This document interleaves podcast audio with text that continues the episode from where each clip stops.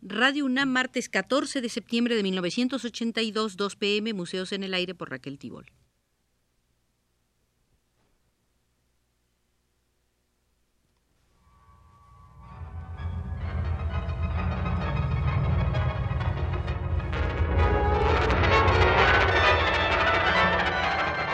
Museos en el Aire.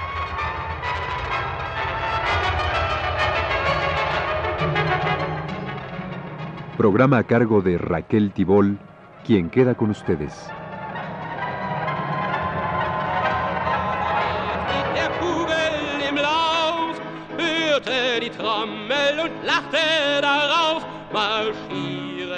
Hoy, una vez más, visitaremos el Museo del Diseño Industrial, acompañados por ese guía cabal que es Tomás Maldonado.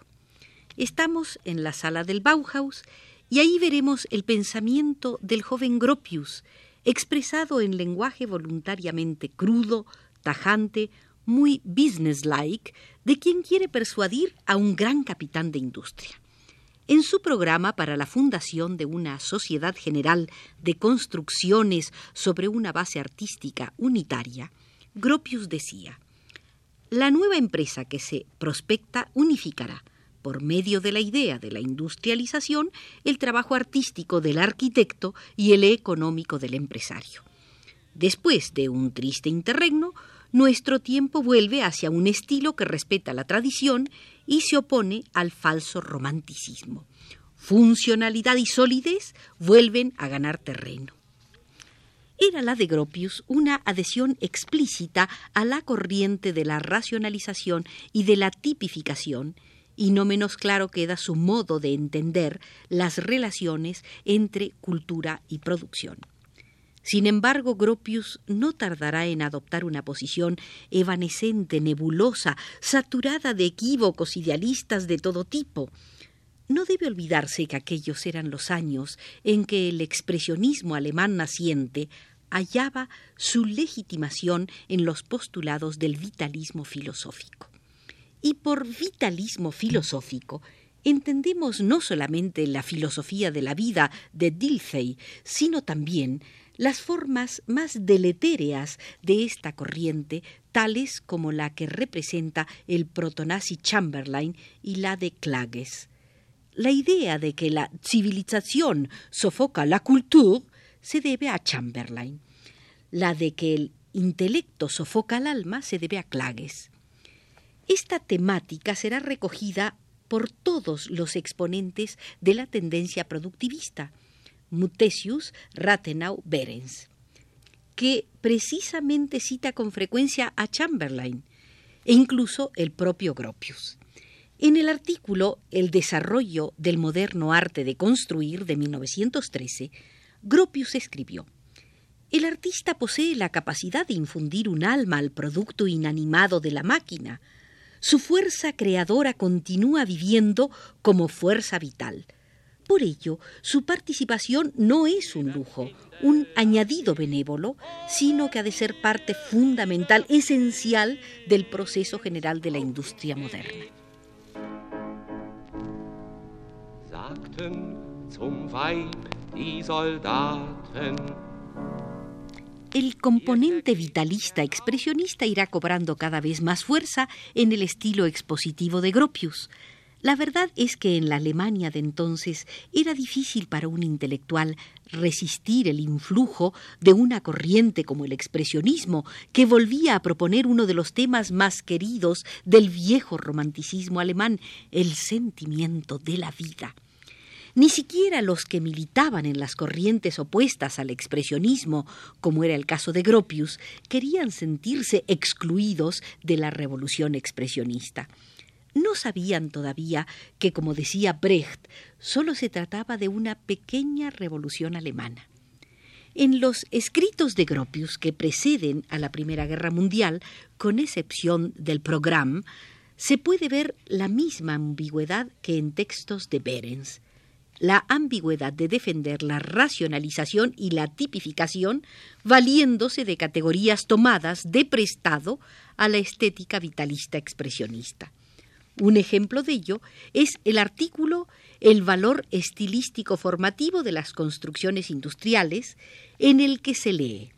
El problema fundamental de la forma se había convertido en un concepto desconocido. Al craso materialismo correspondía de lleno la sobrevaloración del material y de la función en la obra de arte. Por la cáscara se olvidaba la nuez. Pero aunque hoy se continúa teniendo una visión materialista de la vida, ya se pueden reconocer los inicios de una voluntad decidida y unívoca de cultura. En la medida en que las ideas de nuestro tiempo empiezan a superar el materialismo, se abre camino también la nostalgia de una forma unívoca, de un estilo a crear. Los hombres han comprendido que la voluntad de forma es lo que da valor a la obra de arte se ha creído ver en el manifiesto inicial del Bauhaus una fractura con los escritos precedentes de Gropius. Ciertamente el manifiesto es un texto expresionista y muchas cosas más. Un texto corporativista medievalista. Quizás también un texto de inspiración masónica, pero no todos los historiadores están de acuerdo en que se trate de una fractura auténtica. A este propósito es interesante sobre todo la observación de Franciscono sobre la conferencia pronunciada por Gropius en Leipzig en 1919. Con razón ve en esta contribución, más que en cualquiera otra de la misma época, un intento por parte de Gropius para demostrar la continuidad entre sus viejas ideas y sus posiciones de ese momento, intento que resulta fallido porque lo que aparece en el texto demuestra todo lo contrario. Con todo, y desde otro ángulo, hay que admitir que no faltan los argumentos en favor de la tesis de una relativa continuidad.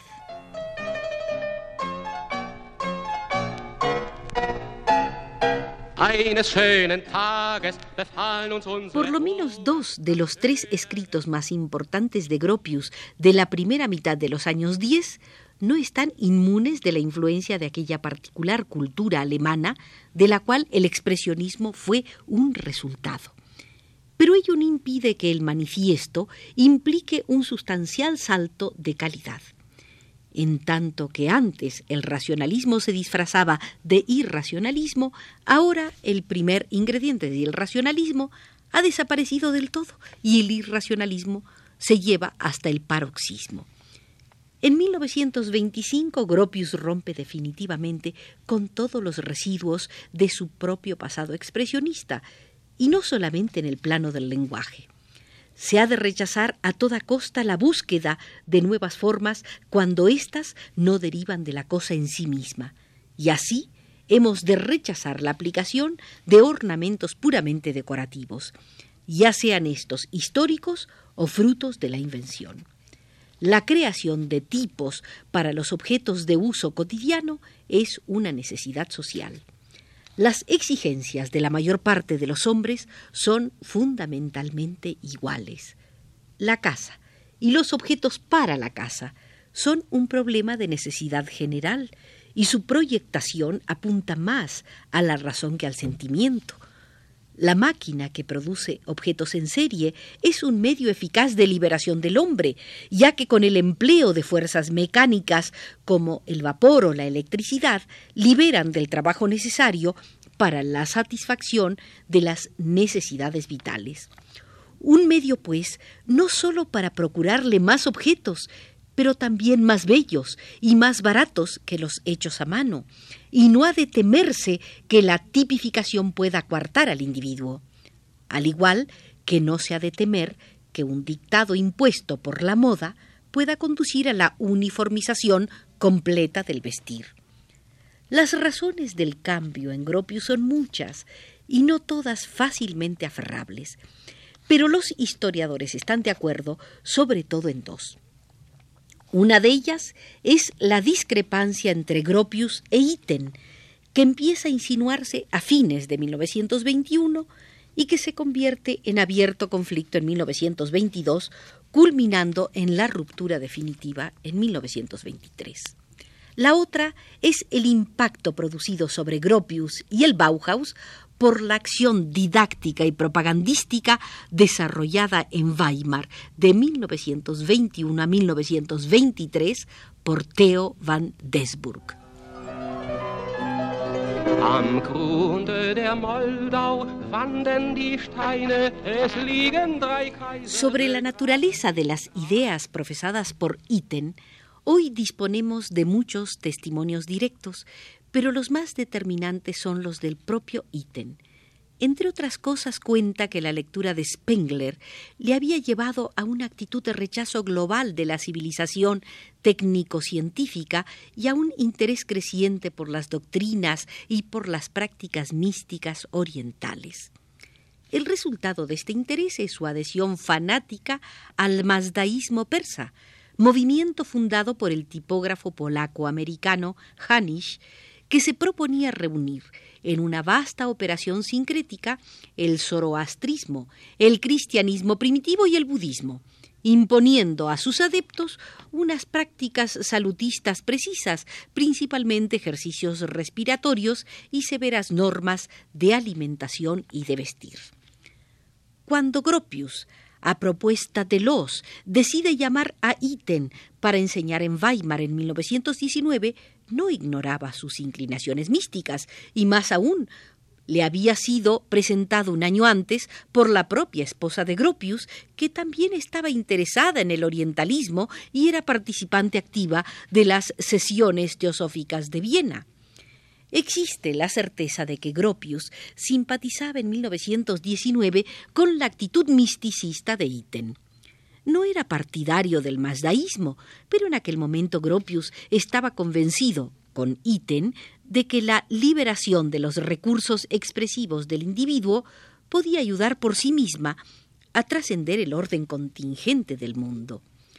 Lo que en aquel momento ligaba a Gropius con Iten era la misma confianza en el voluntarismo espiritualista, en el poder demiúrgico del intelecto y del alma, en el sentido dado por Clages. No existían diferencias fundamentales entre Gropius e Iten, sino todo lo contrario. Pero solo dos años más tarde, en la primavera de 1923, después de un período de turbulentos contrastes personales con Gropius, Iten dejará definitivamente el Bauhaus. ¿Qué había sucedido? ¿Cómo se explica que Gropius se haya visto obligado de pronto a retirar su propio apoyo a Iten?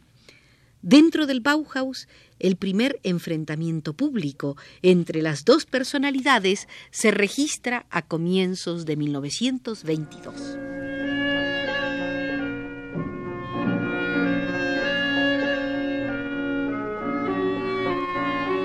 El motivo era aparentemente banal, una enojosa cuestión a propósito de la adquisición de material para el taller de carpintería. El verdadero motivo fue el progresivo deterioro de la identidad. Quien la provocó no fue Iten. Sus puntos de vista seguían siendo los mismos.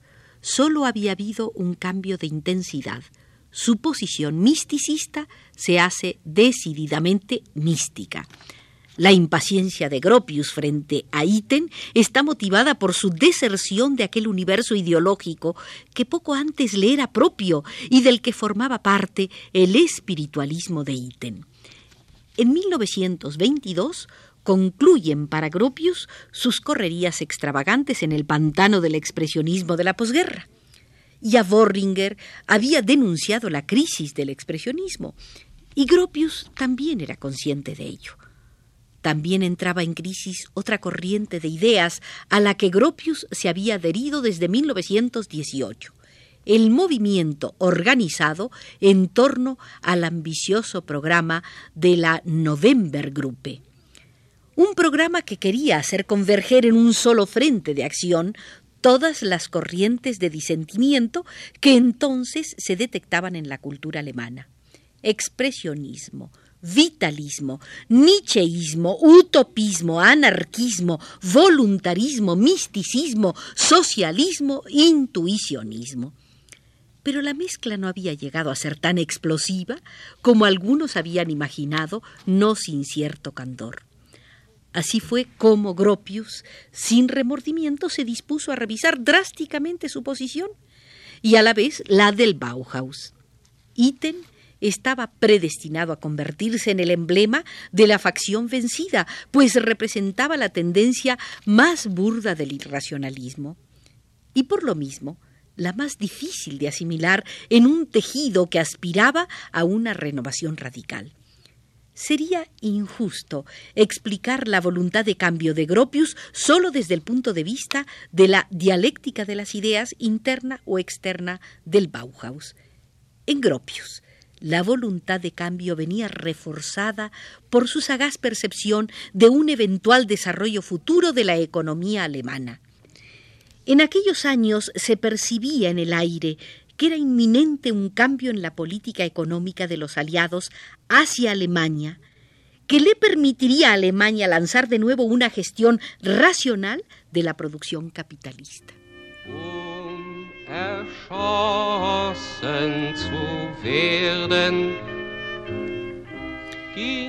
Agradeciendo al profesor Tomás Maldonado su excelente conducción, nos retiramos del Museo del Diseño Industrial porque así nos lo indica Jorge Castro desde los controles.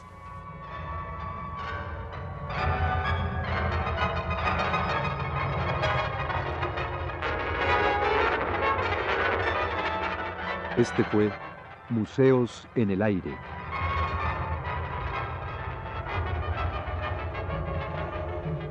El programa de Raquel Tibol que se transmite todos los martes a las 14 horas.